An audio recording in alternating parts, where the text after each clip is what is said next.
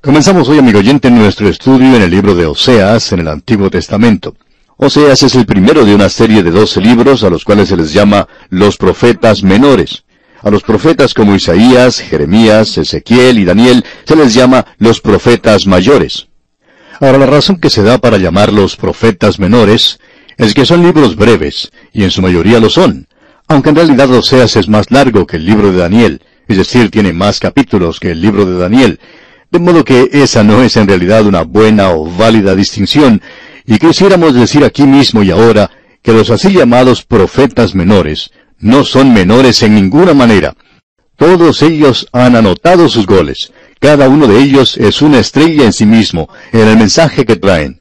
En realidad, algunos de los así llamados profetas menores son citados por los así llamados profetas mayores, Usted notará, por ejemplo, que en Jeremías 6.18 se hace tal cita. Ahora, los promotores del Evangelio social han usado mucho a estos hombres, a estos profetas menores, debido al hecho de que ellos eran extremadamente nacionalistas. Ellos trataron con el hecho de que el pueblo de Dios había quebrantado la ley de Dios, los diez mandamientos. Por tanto, está muy relacionado con las obras, las buenas obras. Por esa razón, el liberalismo se ha especializado en esto y en realidad no ha captado el mensaje central. Vamos a notar esto cuando avancemos en nuestro estudio de esta profecía de Oseas. Ahora, al abrir este libro, usted notará que Oseas fue un profeta de lo que se llama el reino del norte, es decir, el reino de Israel, como se le distingue del de Judá en la división de los dos. El primer versículo del capítulo 1 de Oseas dice, Palabra de Jehová que vino a Oseas, hijo de Beeri, en días de Usías, Jotam, Acaz y Ezequías, reyes de Judá, y en días de Jeroboam, hijo de Joás, rey de Israel. Él menciona aquí a los reyes en el norte y en el sur. Menciona más en el reino sureño de Judá, pero eso no quiere decir nada. Ellos son solo contemporáneos con Jeroboam en el norte y contemporáneos con Oseas. Y él enfatiza eso. Este es el tiempo en que él escribió. Este es el profeta que podemos comparar con Jeremías en el reino del sur. Jeremías es el profeta del pueblo del sur. Ellos iban a la cautividad y él vivió para verla. Oseas, por su parte, estaba en el reino del norte, y ellos fueron llevados cautivos a Asiria, y él vivió para verlo. Jeremías y Oseas, pues, tienen muchas cosas en común. Ahora, a modo de introducción para nuestro estudio de esta profecía de Oseas, vamos a considerar hoy el tema el pecado más grande de todo el mundo. Algunas veces se hace la acusación de que el púlpito del día presente es débil e incierto. Se le acusa a sí mismo de que en vez de ser una voz en el desierto, el púlpito moderno se ha instalado cómodamente para convertirse en un tornavoz, es decir, uno de esos aparatos que repercute el sonido de los caprichos y los deseos de gente agradable e indiferente que tiene comezón de oír. Ahora, si los cargos son ciertos, y es probable que lo sean, entonces es porque el púlpito se muestra reticente a enfrentarse con los grandes eventos de la vida. Esta incertidumbre o vacilación, creemos, nace de un deseo de escapar al criticismo. Es el temor de hacerse ofensivo a las sensibilidades más delicadas. Con frecuencia creemos que es un temor cobarde a encarar las duras realidades de la vida y luchar con ese leviatán, con este monstruo de asuntos vivos de hoy. El púlpito hoy lee poesía y salpica agüita rosada. Vive en una tierra de fantasía en vez de decir, cree en el Señor Jesucristo y serás salvo. El teatro, el cine y todas sus agencias de comunicación tratan con la vida, primero que todo, y es bueno que lo hagan. Estos son los instrumentos para alcanzar y enseñar a las masas a que se quiten los guantes. Y ellos se internan en los problemas que encaran diariamente, pero no así el púlpito. El púlpito ha evitado estos hechos, estas realidades. Al llegar a la profecía de Oseas, no podemos evitar el tratar con los problemas y hechos de la vida, porque esa es una historia que está tras los titulares de la profecía de Oseas. No es una historia hermosa, pero debemos entenderla si vamos a entender el mensaje de Oseas. Y esa historia que está tras la profecía de Oseas es la tragedia de un hogar roto, de un hogar destruido. Tenemos en este libro la experiencia personal de Oseas, y ese es el trasfondo de su mensaje. Él sale de un hogar roto, de un hogar destruido, para hablar a la nación con un corazón que está bastante quebrantado. Él sabía exactamente cómo se sentía Dios, porque así era como Él se sentía. Ahora el hogar es la roca que sirve de fundamento a la sociedad, y siempre lo ha sido para cualquier pueblo. Dios lo dio al hombre sin tener en cuenta quiénes son o dónde están. Él lo dio al mismo comienzo. Es la unidad más importante en la estructura social. Es para la sociedad lo que el átomo es para este universo. Se nos dice hoy que el humilde átomo es el bloque de construcción, la parte básica del universo.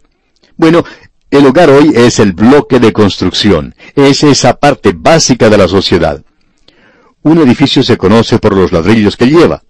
El color del edificio lo determinan cada uno de los ladrillos.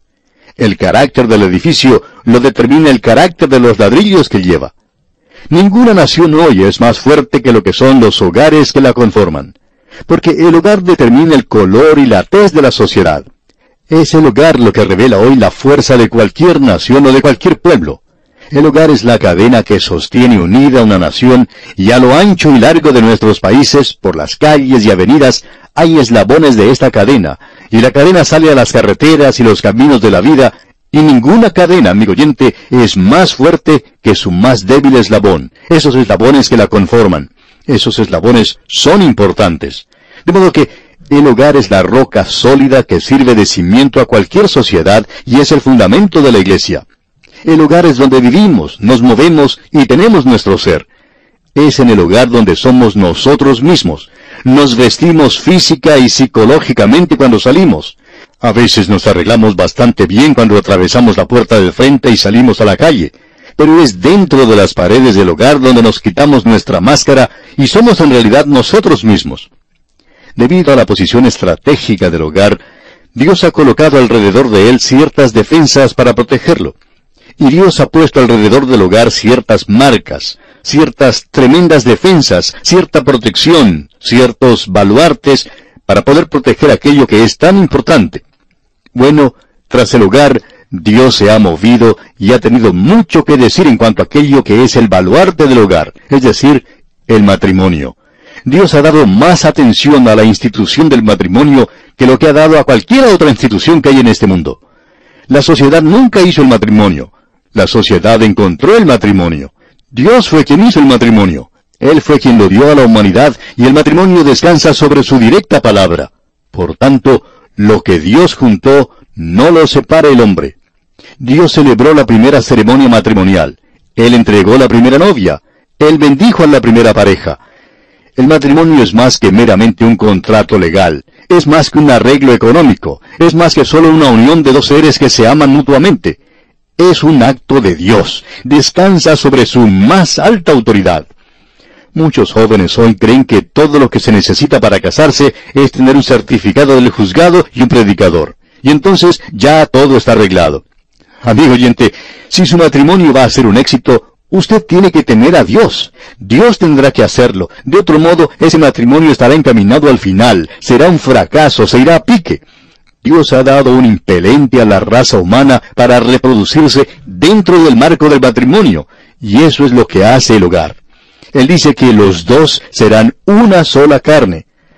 Antes de que el hombre saliera del jardín de Edén, Dios le dio esta institución y además de las pieles que Adán y Eva llevaban puestas, lo único que tenían era un certificado de matrimonio dado por Dios. Eso es todo. Esa es la única institución que salió del jardín del Edén. El matrimonio, amigo oyente, es una relación sagrada, es una unión santa. Recuerde usted que el apóstol Pablo en su primera epístola a los Corintios capítulo 7 versículo 36 dijo, no peca, que se case. El Nuevo Testamento resume la mente de Dios cuando dice en la epístola a los Hebreos, capítulo 13, versículo 4, honroso sea en todos el matrimonio. Por tanto, amigo oyente, el matrimonio no puede romperse por solo algún acto legal. No puede romperse por una simple explosión de mal genio. No puede romperse por voluntad propia. Personalmente creemos que hay solo dos actos por los cuales se rompe un matrimonio, es decir, un verdadero matrimonio. El primer acto es la muerte, por supuesto. Eso automáticamente corta la relación. El segundo acto es la infidelidad. La infidelidad ya sea de parte del hombre o de parte de la mujer. Eso rompe la relación en dos. Y en el Antiguo Testamento se debía tratar con el culpable de adulterio y en una de las maneras más rígidas que se puede imaginar. Nos preguntamos si usted ha notado eso alguna vez. Quisiéramos que usted notara primero en el libro de Levítico, capítulo 20, versículo 10, la importancia que Dios da a esto. Allí leemos, si un hombre cometiere adulterio con la mujer de su prójimo, el adúltero y la adúltera indefectiblemente serán muertos. Luego en Deuteronomio capítulo 22 versículo 21 leemos, Entonces la sacarán, es decir, a la joven, a la puerta de la casa de su padre, y la apedrearán los hombres de su ciudad, y morirán, por cuanto hizo vileza en Israel, fornicando en casa de su padre. Así quitarás el mal de en medio de ti. Ahora creemos que es necesario decir aquí unas pocas palabras a modo de explicación. En primer lugar, hay muchos cristianos celosos y estrictos hoy que se refieren al pasaje que tenemos en la epístola a los Romanos, capítulo 7, versículo 2, y sacan ese versículo completamente de su contexto. Permítame leerlo. Porque la mujer casada está sujeta por la ley al marido mientras esté vivo, pero si el marido muere, ella queda libre de la ley del marido. Y estos creyentes dicen, bueno, vea usted, mientras el marido viva, no hay nunca lugar para casarse otra vez. Usted debe colocarse de nuevo bajo la ley y debe recordar que bajo la ley, el miembro infiel de un matrimonio no estaba vivo. Estaba por allí en alguna parte buscando florecitas debajo de un montón de piedras. Si esto, amigo oyente, se ejecutara en nuestros países hoy, no podríamos tener calles ni avenidas en nuestras ciudades porque no habría lugar para ellas. No podríamos movilizarnos por la cantidad de montones de piedras que habría. Es que, amigo oyente, en el Antiguo Testamento la parte que era culpable era apedreada hasta la muerte, de modo que no quedaba viva. Pero hoy no hacemos eso, hoy tenemos un arreglo diferente. Y no estamos seguros, pero puede ser que lo que el apóstol Pablo expresa en su primera epístola a los Corintios capítulo 7, en el caso en que uno de los cónyuges es creyente y el otro no es creyente, es que el que se aparta del creyente es el infiel. Ahora, en segundo lugar, notamos que hay algo aquí que necesita un poco de amplificación. Al juzgar el pasaje que leímos en Deuteronomio dice, si la joven es culpable. Y quizá alguien diga, pero ¿por qué se señala a la mujer? ¿No es el hombre culpable también? Sí, amigo oyente, pero hay dos cosas que usted necesita tomar en cuenta. Una es que la palabra utilizada es siempre el término genérico, es antropos en el griego, lo cual quiere decir hombre en el sentido de humanidad, y no tiene relación al sexo, sino que quiere decir tanto hombre como mujer. Y lo mismo ocurre en la terminología legal. Quizá usted haya notado que en algunas partes al elaborar un contrato dice, refiriéndose a una de las partes, que si él hace eso, o si él promete aquello, o si él concuerda con esto o aquello, en fin. Pues bien, algunas veces ese él resulta ser ella, pero ante la ley, ella es él. Y esa es la forma en que la ley contempla esto. De modo que esa es la forma en que el término es usado aquí para cualquiera de los dos. Y también usted debe recordar que estos son cuadros en el Antiguo Testamento de Cristo y la Iglesia. Y Él nunca es culpable. La Iglesia lo es. De manera que cuando usted considera estas figuras, estos cuadros, creemos que usted puede entender esto y verlo más claro. Ahora, por otra parte, eso no quiere decir que no haya una diferencia. No creemos que la Escritura en sí enseñe una norma doble pero creemos que enseña una norma diferente. Si usted no cree que hoy tenemos eso, simplemente vaya a cualquier almacén. Usted verá que no puede comprar ropa para hombre en la sección para las damas. Así es que ellos hacen una distinción. Si usted va al hospital, ellos tienen un pabellón para hombres y un pabellón para mujeres. Por doquiera que usted vaya en esta vida hoy, se hace esa distinción. Y la escritura también hace esa distinción. Personalmente creemos que una mujer es más fina, más delicada que un hombre. Esa es la razón por la cual cuando ella se vuelve mala, se vuelve peor. Cuando mi reloj se daña, lo llevo a un técnico, pero cuando se trata de mi automóvil, lo llevo a otro técnico, porque ellos son diferentes.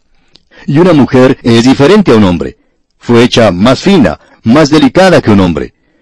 Usted y yo hemos visto que hay niños que se sobreponen a las desventajas de haber tenido un padre que no supo ser buen padre, pero nunca hemos visto que haya niños que se sobrepongan a las desventajas de haber tenido una mala madre. La madre es el centro del hogar. Hace algún tiempo se le preguntó a una mujer si podía aceptar una posición en una iglesia, y ella rehusó hacerlo, presentando esta razón. Soy una misionera en una sala cuna, y allí hay tres pares de ojitos que me están mirando, y yo deseo dirigirlos hacia Dios. Permítanos decir, amigo oyente, que Dios puso a la mujer en el hogar y la hizo muy importante en ese lugar. Tal vez podamos aclarar esto un poco más citando la definición que alguien hizo sobre lo que es una niña. Creemos que esta es una de las cosas más hermosas que se haya compuesto.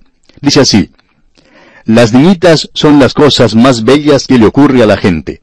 Nacen con un poquito de resplandor angelical en ellas, y aun cuando se desgasta algunas veces, siempre queda lo suficiente como para llegar a su corazón.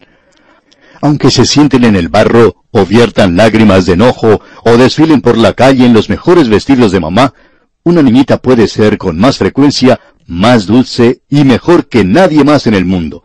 Ella puede sacudirse, zapatear y hacer toda clase de ruidos hasta alterarle los nervios a uno. Con todo, apenas uno abre la boca, ella se para allí, reservada, con esa mirada especial en los ojos. Una niña es inocencia jugando en el barro, belleza parándose en la cabeza, y maternidad arrastrando a una muñeca por los pies.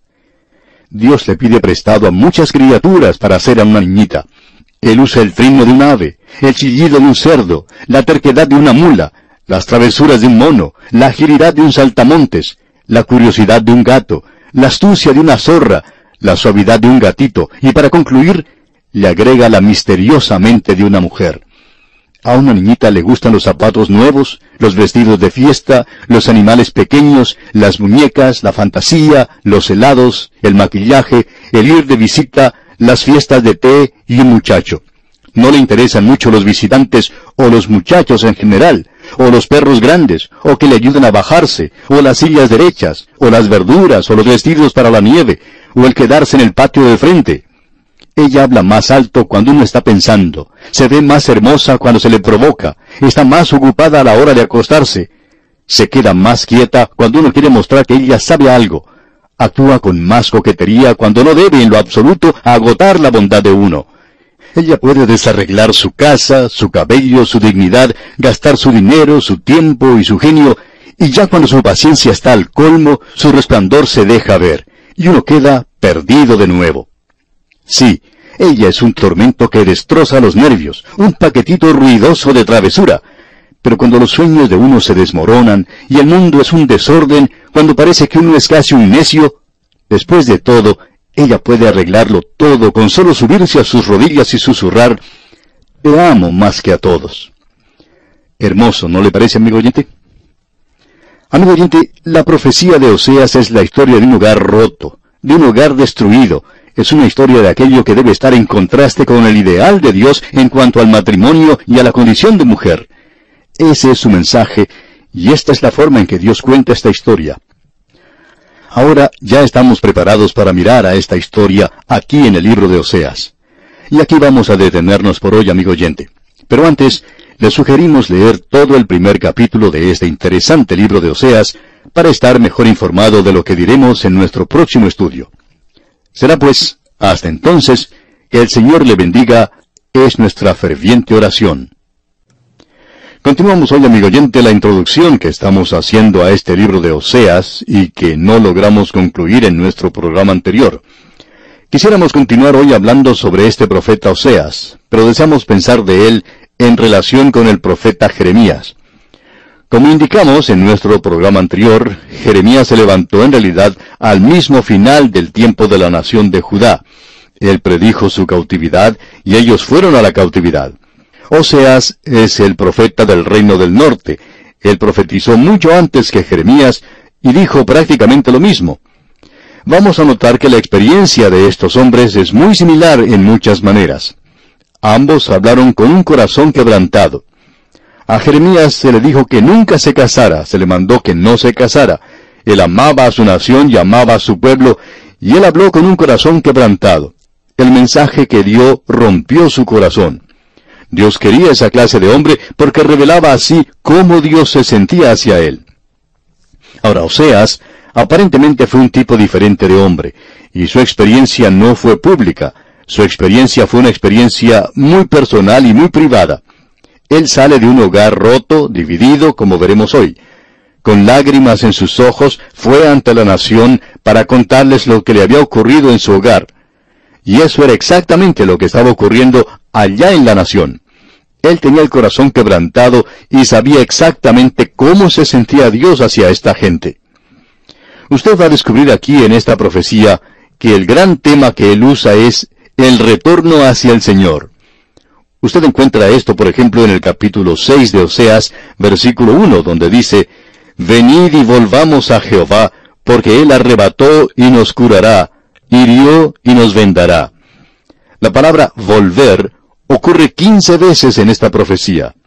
La palabra Efraín ocurre treinta y seis veces, y ese es el nombre, digamos, personal y tierno que Dios tenía para el reino del norte, aunque ellos se habían apartado a la idolatría. Ahora él menciona la apostasía. Ocurre tres veces en su profecía, y vamos a ver lo que la apostasía es en realidad. Esta es otra palabra que es muy mal entendida en la iglesia hoy. Y como vimos anteriormente, Jeremías también la mencionó. Oseas y Jeremías son los dos profetas que hablan en cuanto a la apostasía y una cura o un remedio para ella. Por tanto, lo que Jeremías fue para Judá en el tiempo de la cautividad del reino del sur, Oseas fue para Israel más de un siglo antes del tiempo de la cautividad del reino del norte. Ambos hablaron de una experiencia personal dolorosa. Hasta aquí pues la comparación que deseábamos hacer entre Oseas y Jeremías. Continuando ahora con nuestra introducción a esta profecía de Oseas, diremos que en el país de Efraín, en uno de los tantos pueblitos allí, un pueblito que no está en el mapa de este mundo, vivían dos jóvenes. Uno era un muchacho de nombre Oseas. La otra era una niña de nombre Gomer. Ellos se enamoraron, como ocurre siempre, cosa que se repite miles y miles y hasta millones de veces. No creemos que se esté forzando la imaginación al decir que se enamoraron locamente el uno del otro. Y luego, por alguna razón que no se registra, Gomer se volvió mala. Ella recurrió aún a la profesión más antigua que la humanidad conoce. Gomer había hecho las cosas que no debió haber hecho, y Oseas quedó con el corazón destrozado. La vergüenza inundó su alma, y aunque tenía el recuerdo de la ley mosaica de llevarla ante los ancianos de la ciudad y hacerla apedrear, prefirió no hacerlo. Esto nos recuerda de otra historia que sucedió 700 años más tarde en ese mismo país, cuando un hombre llamado José estaba comprometido con una señorita de nombre María, la única diferencia es que José estaba equivocado. El ángel tuvo que aparecerle para aclarar la situación. Pero este hombre Oseas estaba en lo correcto, ya que Gomer era culpable. Y es en este punto en particular donde se abre el libro de Oseas. Escuche ahora usted lo que dice el versículo 2 del capítulo 1 de esta profecía. El principio de la palabra de Jehová por medio de Oseas. Dijo Jehová a Oseas, Ve, tómate una mujer fornicaria e hijos de fornicación, porque la tierra fornica apartándose de Jehová. Ahora ha habido aquellos que han hecho esta declaración, que lo que tenemos aquí no es nada más que una alegoría, que esto en realidad nunca sucedió. Pero tenemos que decir que tal juego con la palabra de Dios la disuelve de modo que se hace algo inofensivo, sin importancia y hasta enfermizo. Permítanos decir, amigo oyente, que esto es algo que realmente sucedió. Encarémoslo. Dios le ordenó a este hombre Oseas que quebrantara la ley de Moisés y que se casara con esta mujer. Él le dijo, ve, tómala y cásate con ella. La ley decía, apedréala. Pero él dijo, cásate con ella. Lo que Dios le ordenó a este hombre Oseas que hiciera, debió haberle causado que se revelara en cada fibra de su cuerpo. Pero este hombre Oseas no objetó. Él obedeció a Dios entera, completa e implícitamente y fue y tomó a Gomer en santo matrimonio. Él le dio su nombre y ella entró en su hogar. Escuche usted lo que el apóstol Pablo dice al hablar de esto en su primera carta a los Corintios capítulo 6, versículo 16. ¿O no sabéis que el que se une con una ramera es un cuerpo con ella? Porque dice, los dos serán una sola carne. Amigo oyente, en ese pueblito el ritmo del chisme verdaderamente se aceleró. Esa casa de Osea se convirtió en una isla desierta en medio de un mar de criticismo. Era una sala de aislamiento de la sociedad local. Un caso de lepra en un hogar no habría roto el contacto más efectivamente que esto que había ocurrido. Imagínese, este hombre casándose con esta mujer. Luego vinieron los hijos. Les nacieron tres. Permítanos darle este significado aquí. Jezreel fue el primero. Su nombre significa Dios esparcirá y Dios vengará. Dios le dijo a Oseas que la referencia era directamente a la casa de Jehú, quien había llevado a cabo las instrucciones de Dios y había destruido la casa de Acab, pero lo había hecho en odio y con gran venganza personal. Y Dios dice, yo juzgaré. Pero luego dijo, esparciré a Israel, pero habrá misericordia en mi juicio. Luego nació una niña, a quien Dios dijo que se le diera el nombre de Loruama, y que significa ella nunca conoció la compasión de su padre. Ahora eso no quiere decir que ella fuera huérfana, significa que ella no conoció quién era su padre.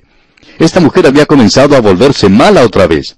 Dios está diciéndole a esta gente del reino del norte, en el día de Oseas, que ahora se ha apartado a la idolatría. Ustedes no conocerán mi compasión porque yo no soy su padre. Y eso nos trae al último hijo. ¿Qué historia la que tenemos aquí, amigo oyente? Loami es el nombre de este último niño varón. Su nombre significa no son mi pueblo. Ahora, si usted desea ponerlo en singular, quiere decir no es mi hijo. Oseas dice, yo no sabía en cuanto al segundo, pero yo sé en cuanto al tercero, porque yo no soy el padre y él no es mi hijo. ¿Qué mensaje, amigo oyente? ¿Qué mensaje para ese día y qué mensaje para este día? El liberal de hoy dice, todos son hijos de Dios. Pero Dios dice, estás equivocado, yo no tengo hijos ilegítimos, yo sé quiénes son mis hijos. ¿Creen ustedes que mis hijos son el fruto de esta clase de unión? Absolutamente no. Usted solamente es mi hijo mediante la fe en Jesucristo. Y fue el Señor Jesús quien dijo a aquellos en su día que decían, hijos de Abraham somos, y él dijo, vosotros sois de vuestro padre el diablo. Ustedes no pueden reclamar que son hijos de Dios. Amigo oyente, ¿es usted un hijo de Dios hoy? ¿O es usted simplemente un hijo ilegítimo? Usted sencillamente dice algo que no es cierto, pero usted puede llegar a ser un hijo de Dios, porque a todos los que la recibieron, es decir, al Señor Jesús, les dio potestad, o sea, el derecho, la autoridad de ser hechos hijos de Dios, aun aquellos que no hacen ni más ni menos que creer en su nombre. Esta es una historia triste, ¿no le parece, amigo oyente? Y para colmo de males, Gomer se fue de la casa, abandonó el hogar. Ahora, de seguro que usted quiere decir, bueno, ciertamente Dios va a decirle a este hombre ahora, ya has hecho todo lo que puedes, o seas. Procuraste reformar a esta mujer y no sirvió de nada. Ella volvió a su antigua vida de ser una prostituta común. Entonces arregla las cosas, coge tus niños y déjala. Ah, pero Dios dice, ve y búscala. Y Oseas fue tras ella, pero ella no quería regresar. Dios dijo, envía a los niños. Y estos tres niños salieron y aún así ella no quería regresar. Y como hacían las mujeres en aquel día, ella se vendió como esclava. Y este hombre Oseas fue y la compró y la trajo de regreso al hogar. Ah, amigo oyente, qué cuadro de un Salvador. Él nos creó y nosotros le pertenecemos, pero luego somos culpables de salir y dar todo nuestro afecto, nuestro tiempo al pecado y al mundo. Y en medio de todo eso, cuando éramos aún pecadores, Él vino y nos compró con un precio, estando en esa horrible condición, para poder hacernos sus hijos legítimos, sus amados. Ahora aquí, en este punto en particular, quisiéramos poder decir que cuando ella regresó, que se volvió una esposa fiel. Pero no podemos decir eso. No lo sabemos. El libro nos deja en duda. Pero sabemos esto. Este hombre salió de un hogar cicatrizado por la vergüenza. Este hombre fue ante una nación con un corazón que estaba quebrantándose. Este hombre tenía un mensaje en el cual había fuego. Él se paró ante esta nación con un corazón quebrantado y tenía una tristeza tal que era intolerable. Lágrimas quemantes corrían por sus mejillas y él denunció a la nación de Israel y dijo, habéis sido infieles a Dios. Yo sé cómo Dios se siente. Yo me siento de la misma manera. Habéis quebrantado el corazón de Dios. ¡Qué cuadro! Él denunció a la nación, declaró un veredicto de culpabilidad por el crimen de todos los crímenes. Lo dijo con simpleza, pero lo dijo específicamente que este pecado era tan negro como pudiera ser y que Dios lo castigaría. Él dijo que esta nación que había conocido a Dios, esta nación a la cual Dios había redimido de la tierra de Egipto, esta nación de la cual Dios podía decir, habéis visto lo que hice a los egipcios, cómo os saqué, cómo os llevé sobre alas de águila y os traje a mí mismo, y luego ellos dan la vuelta y se fabrican un becerro de oro y no habían aprendido su lección sobre eso, porque en este mismo momento, en el reino del norte, habían fabricado dos becerros de oro, y el pueblo se había apartado del Dios vivo y verdadero.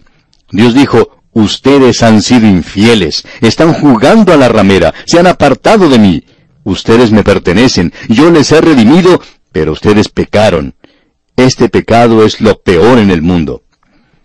Ahora sabemos que hay personas que dirán, creo que la incredulidad es el pecado más grande. Amigo oyente, permítanos decirle que en un sentido, la incredulidad es el pecado más grande. Si hay algún pecado que sea imperdonable, ese es la incredulidad. Pero eso no es un acto, es un estado, y todos nacemos en ese estado de rebelión contra Dios. Estamos en eso. Pero gracias a Dios, ese pecado es perdonable. Cristo murió para que cuando usted y yo ejercitáramos la fe, la fe en Jesucristo, entonces Él pudiera salvarnos y este pecado es perdonable. Pero la incredulidad es algo terrible, y no hay remedio para el que continúe en incredulidad. Porque el remedio es confiar en Cristo, y cuando continuamos en incredulidad rechazamos el remedio. Luego hay quienes le dicen a uno hoy que el mayor pecado es el pecado contra la luz. Bueno, eso se acerca un poco más. Para ser perfectamente francos con usted, amigo oyente, no creemos que haya hoy algo que sea tan malo como el pecar contra la luz. Permítame hacer esta declaración. Yo preferiría diez mil veces más ser un otentote en la parte más oscura de África que el estar sentado en una iglesia y volver la espalda al Señor Jesucristo. Hay gente que arguye y discute con uno en cuanto a lo que va a suceder al otentote, pero nadie puede arguir, basándose en la palabra de Dios, en cuanto a lo que sucederá al hombre que peca contra la luz. Ese es un gran pecado, el haber oído el Evangelio y continuar indiferente o rechazarlo completamente. Y usted, amigo oyente, no puede ir a la presencia de Jesucristo y decir que nunca escuchó que Él murió por usted y que usted debe confiar en Él para ser salvo. Hay gente que entrará en su presencia y dirá eso. Pero ese, amigo oyente, no es el pecado más grande. ¿Cuál es entonces el pecado más grande de todos? El pecado más grande de todo el mundo es el pecado contra el amor. Es el peor pecado. No puede haber otro peor. Este es el mayor de todos, y ese es el mensaje de Oseas. Gomer no era solamente culpable de romper el voto matrimonial, lo cual es ya suficientemente malo, sino que ella pecó contra aquel que la amaba. El pecado en su peor expresión. Amigo oyente, el pecado contra el Dios y el Salvador que le ama a usted es peor que el animismo y el animalismo del mundo pagano. El pecado de hoy es nada comparado con el pecado de aquellos que pecan contra el amor de Dios. Es más profundo y más oscuro que la inmoralidad del bajo mundo y que el demonismo del mundo de los espíritus. O sea, sabía lo que era el pecado y sabía lo que era el amor. Y el pecado contra el amor hace la carga más pesada para el pecador. Israel conocía el amor de Dios, como ninguna otra nación lo conocía. Solo a ustedes, dijo Dios, entre todas las naciones del mundo, solo a ustedes he revelado esto, este pecado. Pero gracias a Dios, Él va a triunfar. Para terminar, amigo oyente, permítanos destacar tres versículos de esta profecía de Oseas que cuentan la historia de Dios. El primero se encuentra en el capítulo 4 de esta profecía de Oseas, versículo 17, que dice, Efraín es dado a ídolos, déjalo. Ahora Efraín es Israel. Y esos son los cargos, la acusación. Adulterio espiritual. Luego note usted la gran pasión latente de un Dios infinito en Oseas capítulo 11 versículo 8 donde leemos, ¿Cómo podré abandonarte, oh Efraín? ¿Te entregaré yo, Israel? Dios dice, yo no puedo abandonarte, te amo demasiado. Y esa es la razón por la cual él le dijo a Oseas que volviera y trajera a esa mujer una segunda y una tercera vez. Él le dijo, Oseas, tú tendrás que saber cómo me siento yo. Ve a Israel. Luego, el tercero y último versículo que deseamos destacar se encuentra en Oseas capítulo 14 versículo 8, donde leemos, Efraín dirá, ¿qué más tendré ya con los ídolos? Yo lo oiré y miraré, yo seré a él como la haya verde, de mí será hallado tu fruto. Esa es la victoria, y Dios va a obtenerla. Habrá un día cuando Israel se apartará de los ídolos y volverá a Dios. Y esa es nuestra razón para creer que tal vez Gomer volvió y llegó a ser una buena esposa y una buena madre. No lo sabemos, pero sabemos que Dios va a triunfar. Y el cuadro es el cuadro de la nación de Israel. Ahora quizá alguien diga, pero ¿tiene eso alguna aplicación para nosotros hoy? Sí, la tiene. ¿Encaja esta espantosa descripción de adulterio espiritual en la iglesia de hoy? Bueno, a la iglesia se le llama la novia de Cristo. El apóstol Pablo dijo a los cristianos de Corinto en su segunda epístola capítulo 11, versículo 2, Os he desposado con un solo esposo, para presentaros como una virgen pura a Cristo. La iglesia, pues, será presentada al Señor Jesucristo como una novia. Escuche, aún a la iglesia en Éfeso, el Señor Jesucristo dice, Yo conozco tus obras y tu arduo trabajo y paciencia, y que no puedes soportar los malos, y has probado a los que se dicen ser apóstoles y no lo son, y los has hallado mentirosos, y has sufrido, y has tenido paciencia, y has trabajado arduamente por amor de mi nombre, y no has desmayado. Pero tengo contra ti que has dejado tu primer amor. Amigo oyente, no es suficiente el estar ocupado en la obra del Señor, no es suficiente el estar activo en la obra de Cristo, no es suficiente ser simplemente un fundamentalista. Todas estas cosas son importantes y tienen su lugar, pero lo importante es, ¿ha dejado usted su primer amor? Usted debe amarle hoy, amigo oyente. Oseas significa salvación. Es la misma palabra que se usa para Josué, y Josué es la misma palabra que se usa para Jesús en el Nuevo Testamento. Nuestro Oseas de hoy trae gozo al corazón espiritual. El cuadro que se da en Apocalipsis capítulo 17 es el cuadro más espantoso en la Biblia. Es el cuadro de una iglesia llamada la Gran Ramera, Babilonia la Grande. Y esa es la forma en que va hoy la iglesia organizada. Ahora, ¿cuántos están cubriendo su frustración, su falta de experiencia espiritual, la realidad, estando siempre ocupados? Nada más que una agitación nerviosa, pero en lo profundo de su corazón no pueden decir, yo le amo, soy fiel a él. Con lágrimas candentes hoy, él acusa a la iglesia de ser tibia. Y Dios se compadece del hombre que está casado con una mujer tibia. Dios se compadece de nuestro Salvador hoy, unido a una iglesia que es solo tibia. Ah, dice él, ojalá fueras de un corazón de oro, ojalá estuvieras enamorada de mí, ojalá que te interesaras por mí, por sobre todas las cosas. Eso es lo que él dice. Permítanos ser bastante personales, amigo oyente. ¿Qué en cuanto a usted? ¿Se ha interpuesto alguna nube entre su alma y el Salvador? Eso le apartará de él. En cierta ocasión, una persona estaba cruzando la calle y se detuvo en medio de la calle e hizo una oración. Cuando llegó al otro lado, un amigo le preguntó, ¿qué era lo que estabas haciendo? Orando en medio de la calle. Y esta persona respondió, una nube se interpuso entre mi alma y Cristo, y yo no podía dejar que se quedara allí hasta que llegara al otro lado de la calle. ¿Qué en cuanto a usted hoy, amigo oyente? Él dijo, como lo hizo cuando estaba allá en el mar de Galilea, ¿me amas? Eso es lo importante. Es tan importante hoy oírlo decir, en esto consiste el amor, no en que nosotros hayamos amado a Dios, sino que Él nos amó a nosotros y envió a su Hijo en propiciación por nuestros pecados. Si usted, amigo oyente, se encuentra sin Cristo, no se sienta consolado con este mensaje, porque usted puede apagar su receptor ahora mismo o después de terminar el programa y luego volver la espalda al Salvador que simplemente dijo, porque de tal manera amó Dios al mundo, que ha dado a su Hijo unigénito, para que todo aquel que en él cree no se pierda, mas tenga vida eterna. Cuando usted rechaza a Cristo Jesús hoy, amigo oyente, usted no solamente está haciendo algo que es malo, no solamente se está apartando en incredulidad. Amigo oyente, usted está cometiendo el pecado más grande de todos. Usted está apartándose de nuestro Dios que le ama. Usted está alejándose del Dios quien murió por usted. No hay otro pecado como ese. Y aquí nos detenemos por hoy, no sin antes sugerirle que lea todo el primer capítulo de este interesante libro del profeta Oseas. Bien, amigo oyente, será pues hasta nuestro próximo programa. Es nuestra oración que Dios derrame sobre usted sus incontables bendiciones.